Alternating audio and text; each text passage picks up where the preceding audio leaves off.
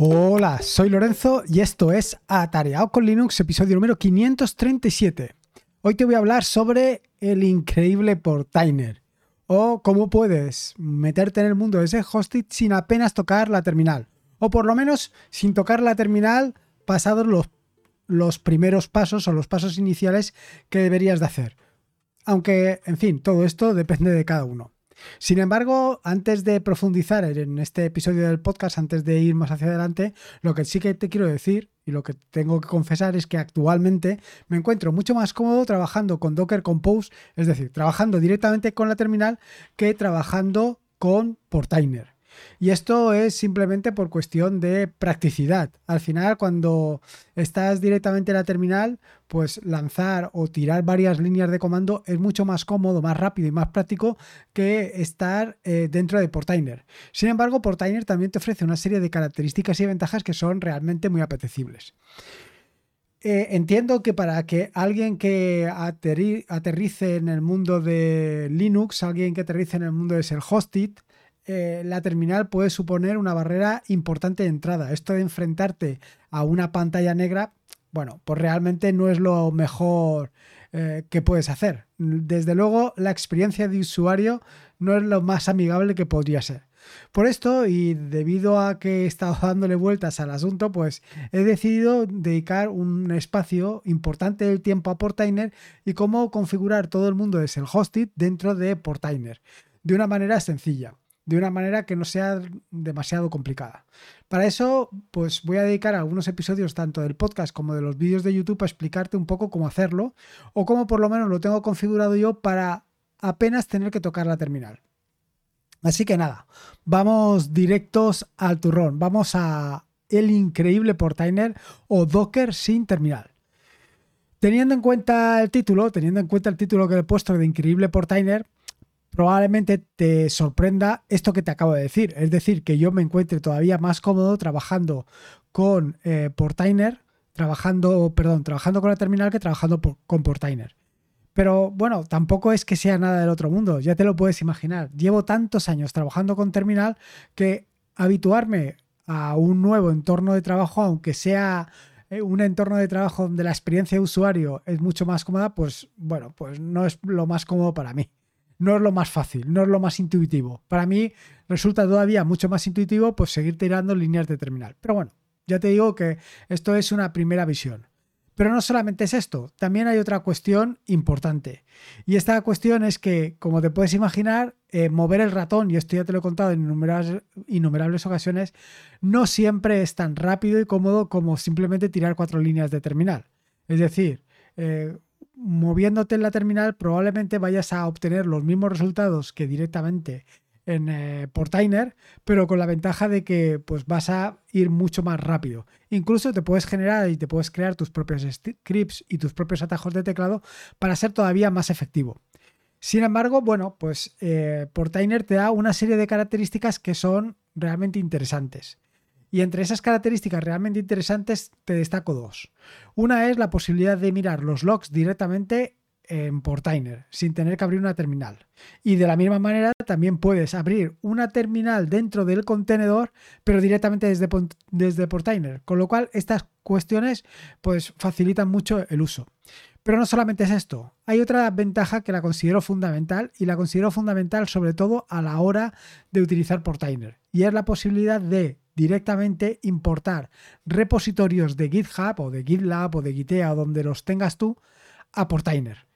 Esto, bueno, pues esto es lo que te da realmente la ventaja, porque aquí lo que puedes hacer es tener tu propio repositorio, tu propio repositorio en GitHub, en GitLab, en Gitea, donde quieras, y tener allí configurados todos aquellos em, Docker Compose que quieras.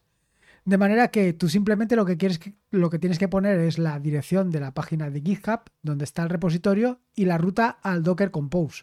Y con esto te lo importa. No solamente es esto, y esto es una gran ventaja, lo que te voy a decir ahora, es la posibilidad de cambiar directamente el archivo, el Docker Compose en el repositorio de GitHub y recargarlo directamente en Portainer. De esta manera te aseguras de que siempre estás utilizando la misma versión, bueno, la última versión. Siempre estás utilizando la versión adecuada. Y no estás trasteando directamente sobre los Docker Compose que cuando te quieres dar cuenta ese Docker Compose que has modificado ya no lo tienes eh, directamente en el... Um, no lo tienes directamente en el repositorio. Bueno, directamente no lo tienes en control de versiones. Bueno, pero no solamente es por esto por lo que le quiero dedicar un poco de tiempo a Portainer. También es por la WordCamp Valencia 2023. Y es que este año, pues al final me he decidido también a participar en la WordCamp eh, Valencia 2023 y dar una charla acerca de cómo puedes trabajar con WordPress directamente con Docker. Es decir, cómo puedes hacer un self-hosting de WordPress.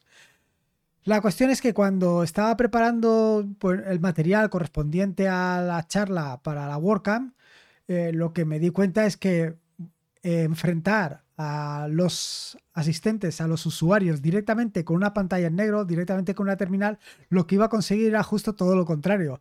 Lo que iba a conseguir es que, em, bueno, pues que la experiencia de usuario, ese, ese user friendly, fuera justo todo lo contrario. Y lo que intentaba, que era facilitar el trabajo utilizando WordPress dockerizado, bueno, WordPress, utilizando MariaDB, utilizando Redis, en fin, utilizando todo stack, todo el stack de manera dockerizada, pues en lugar de mm, conseguir esa migración desde tener todo esto directamente en la máquina a tenerlo dockerizado, pues fuera eh, posible.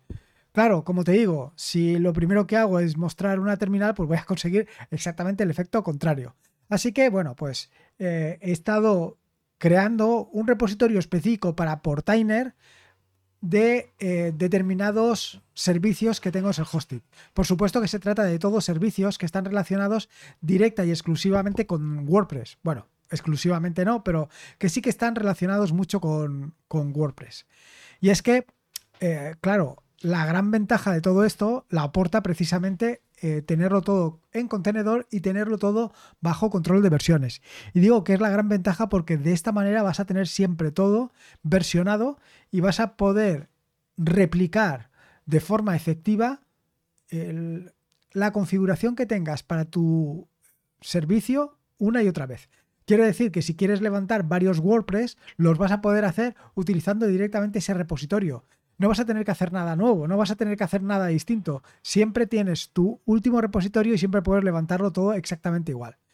Así que mi objetivo principal en esta WordCamp Valencia 2023 es contar cómo puedes abandonar el uso de LAMP y decantarte por el uso de Docker, ya sea como entorno productivo como para desarrollo. En cualquiera de los dos entornos lo puedes hacer perfectamente.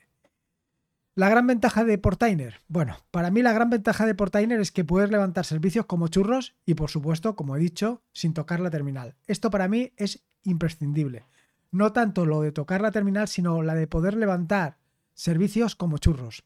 Y te digo esto porque de esta manera eh, lo que puedes hacer es replicar, como te decía anteriormente en el caso de WordPress, poner tantos WordPress como quieras, sin preocuparte de ningún tipo de configuración. Bueno, relativamente. Quiero decir que sí que tienes que establecer unos archivos de configuración, unas variables de entorno mínimas para distinguir un entorno de trabajo, un WordPress de otro WordPress, pero pasado esto, todo es relativamente igual.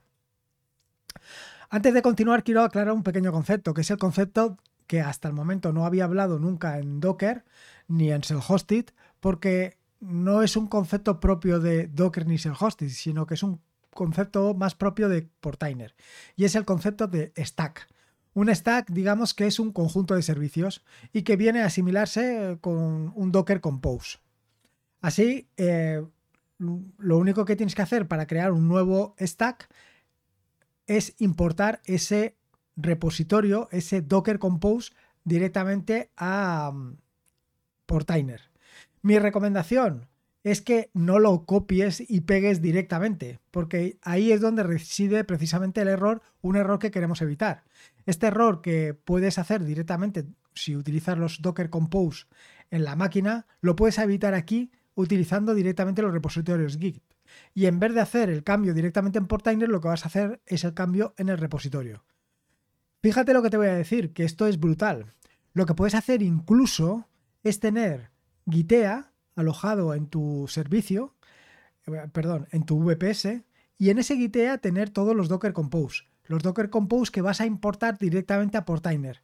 De esta manera puedes trabajar siempre sobre eh, un servicio. Puedes trabajar directamente en Gitea, eh, hacer un push directamente sobre el repositorio y directamente importarlo en Portainer, sin tocar la terminal de nuevo. O sea que esto es fantástico. Pero claro, tienes que hacerlo de esta manera. Tienes que hacerlo pasando siempre por el repositorio. Porque si no lo haces por el repositorio, por supuesto que en Portainer vas a poder funcionar perfectamente, pero el inconveniente que te vas a encontrar es precisamente ese que la próxima vez que quieras levantar, que la próxima vez que quieras hacer más churros, no vas a poder hacerlos porque los churros te van a salir distintos de los churros iniciales.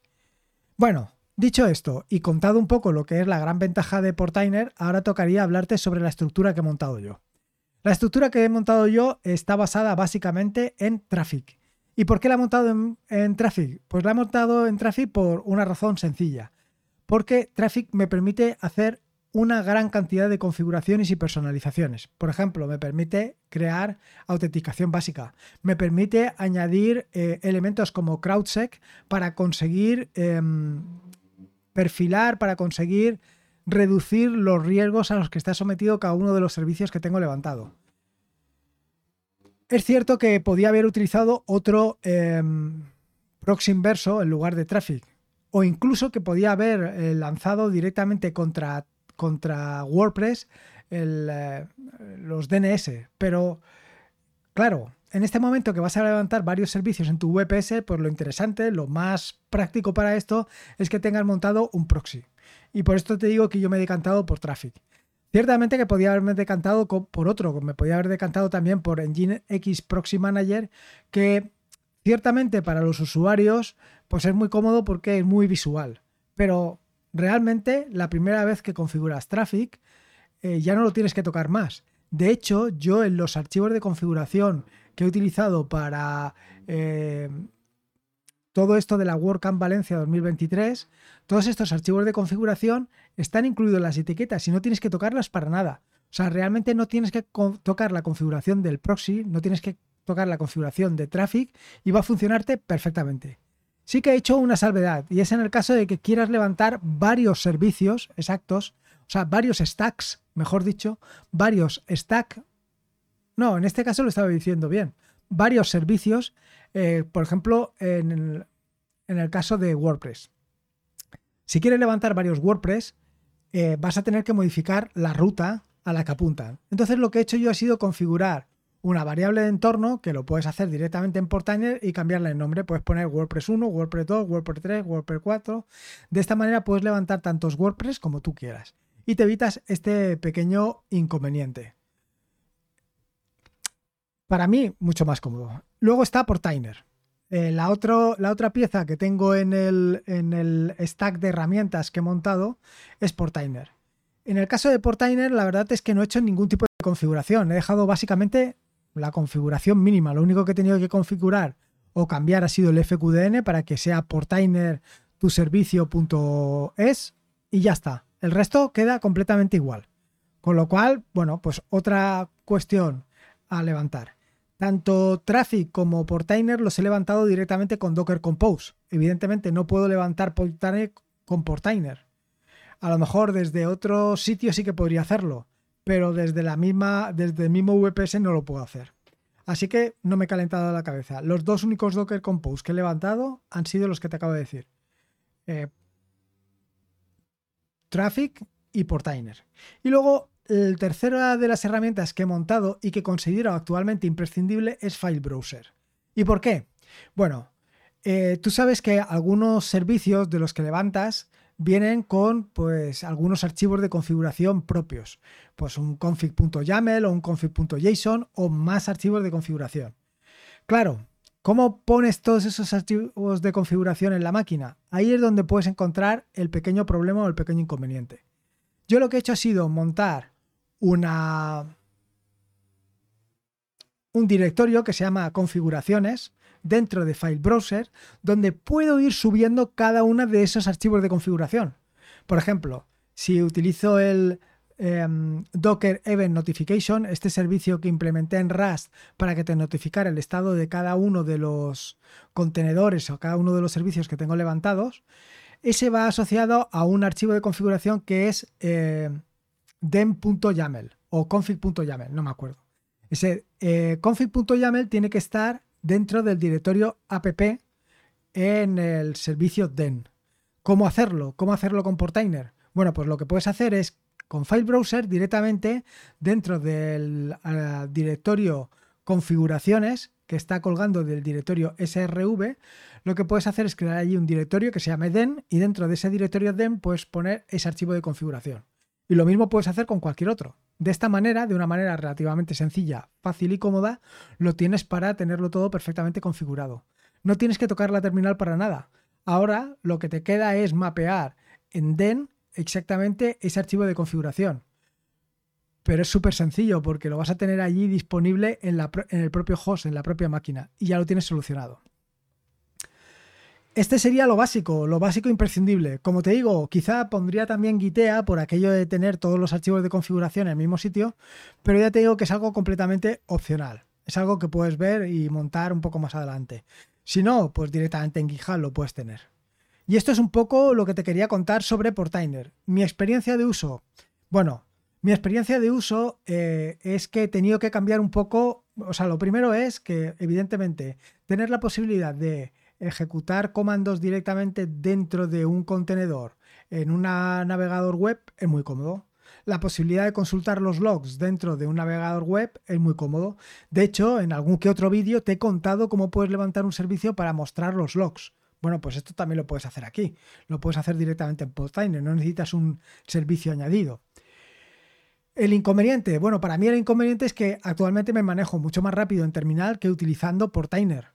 En, a lo mejor en un tiempo pues me resulta más cómodo, lo cual me extraña, porque tú ya sabes que tirar cuatro líneas de, comando en un terminal es mucho más rápido, práctico, fácil y cómodo que hacerlo desde una página web que tienes que estar moviendo el ratón para aquí para allá y buscando opciones y configuraciones.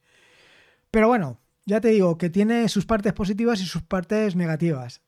Desde luego que más de una ocasión me he pillado a mí mismo entrando directamente en la terminal y realizando comandos, pero bueno, estos son pequeños detalles. Para ti, desde luego que te lo recomiendo absolutamente. Si no eres muy amante de la terminal, esta es la solución que andabas buscando. Solamente tienes que montar dos servicios. Ya te digo, Portainer y Traffic. Y una vez montado esto, ya te olvidas por completo de la terminal. Y nada más. Espero que te haya gustado este nuevo episodio del podcast. Espero que lo disfrutes y que disfrutes muchísimo de Portainer. Recordarte que este es un podcast de la red de podcast de sospechosos habituales donde puedes encontrar fantásticos y maravillosos podcasts. Puedes eh, tienes la posibilidad de entrar en el Telegram de la red de podcast de sospechosos habituales en witablet.info, t.me, witablet.info. Y creo que nada más, esto es todo lo que quería contarte. Espero que te haya gustado el nuevo episodio del podcast, que lo disfrutes y nada más, nada más. Recordarte que la vida son dos días y uno ya pasado, así que disfruta como si no hubiera mañana y si puede ser con Linux y en este caso con Docker y Portainer, mejor que mejor. Hasta luego.